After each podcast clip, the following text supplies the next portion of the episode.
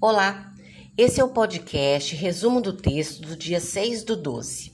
Educação para as relações étnico-raciais na educação infantil. O texto fala o que revelam os projetos político-pedagógicos das instituições educacionais.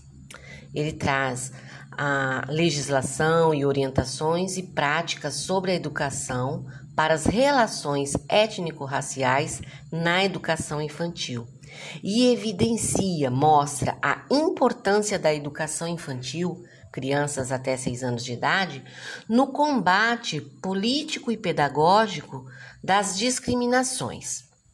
Mostra ainda que continuam, permanecem os desafios de conceito, ideia e materialização, concretização da legislação, ou seja, fazer a lei ser cumprida. Cita os desafios: acesso, formação de professores, produção, divulgação de materiais pedagógicos, superação de concepção, ideia, racista e preconceituosa. Diz que políticas públicas sociais no Brasil têm assegurado, sim, várias conquistas formais, ou seja, as leis, mas que não é o suficiente para efetivar a materialização dos direitos, necessitando permanente articulação contra possíveis retrocessos. A educação infantil poucas vezes focaliza as relações étnico-raciais. Ou seja, quase não se trabalha o racismo e a discriminação nesse período de formação escolar. Indica que realização de estudos e pesquisas para identificar, analisar e compreender criticamente as desigualdades que que constituem, formam a infância e a educação infantil, e produzir é, a construção de ações pedagógicas de superação do racismo, vai favorecer a formação identitária, ou seja, semelhante das crianças no seu pertencimento étnico-racial. Favorece também a valorização das culturas afrodescendentes e o respeito à diversidade na sociedade. Vamos falar agora de educação infantil e relações étnico-raciais, encontros e desafios. A história do atendimento à infância no Brasil é marcada por desigualdades e diferenciação da qualidade do acesso. O atendimento é precário, improvisado, de baixa qualidade.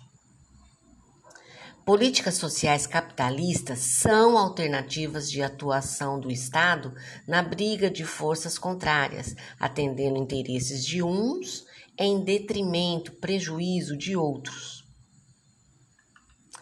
Conquistas formais desde 1980 resultam na inserção, implantação das creches no sistema de ensino, trazendo mudanças como estrutura material e pedagógica, formação de professores, organização curricular e debate sobre o acesso e a qualidade.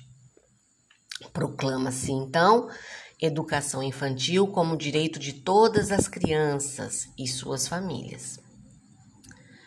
Apesar de ter muitas ações governamentais propostas com o intuito de cumprir o direito constitucional à educação infantil, Fulvia Rosenberg considera que diferentes discriminações continuam afetando a educação das crianças até 6 anos de idade que fragmentação entre creches de 0 a 3 anos e pré-escola de 4 a 5, por exemplo, creches domiciliares e programas de educação de mães, visa a substituição e não a complementação da ampliação da rede de creches. diz que, embora não haja nenhum obstáculo à matrícula de crianças negras nas instituições de educação infantil, é visível práticas racistas e discriminatórias, principalmente entre adultos e crianças, ah, resultando numa aproximação afetiva é, com crianças negras menor e aumenta a manutenção de privilégios para as crianças brancas. Mostra a importância da formação de professores para o ERER, Educação para as Relações Étnico-Raciais. É, diz que a discriminação racial inferioriza e ignora as culturas negras ou afrodescendentes. A criança negra tem sido exposta à construção da baixo autoestima.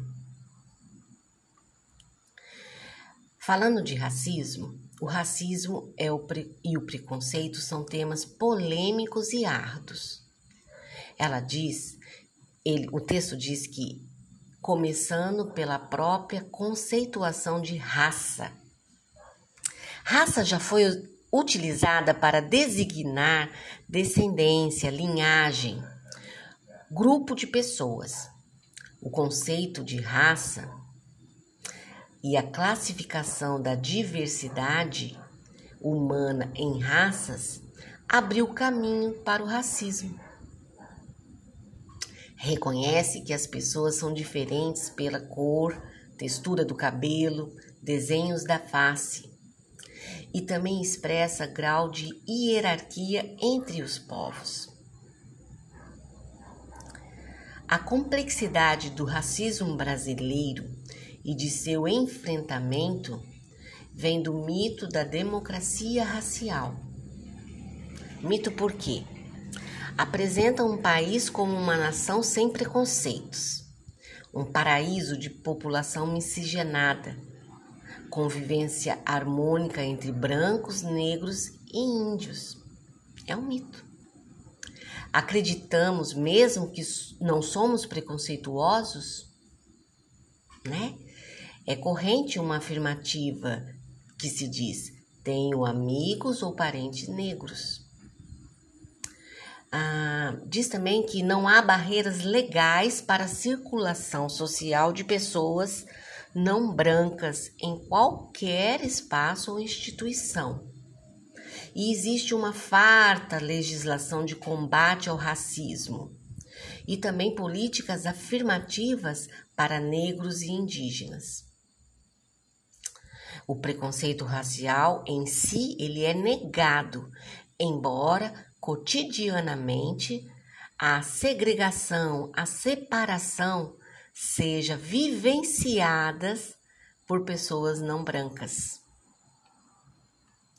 Vivemos em uma sociedade profundamente desigual e injusta.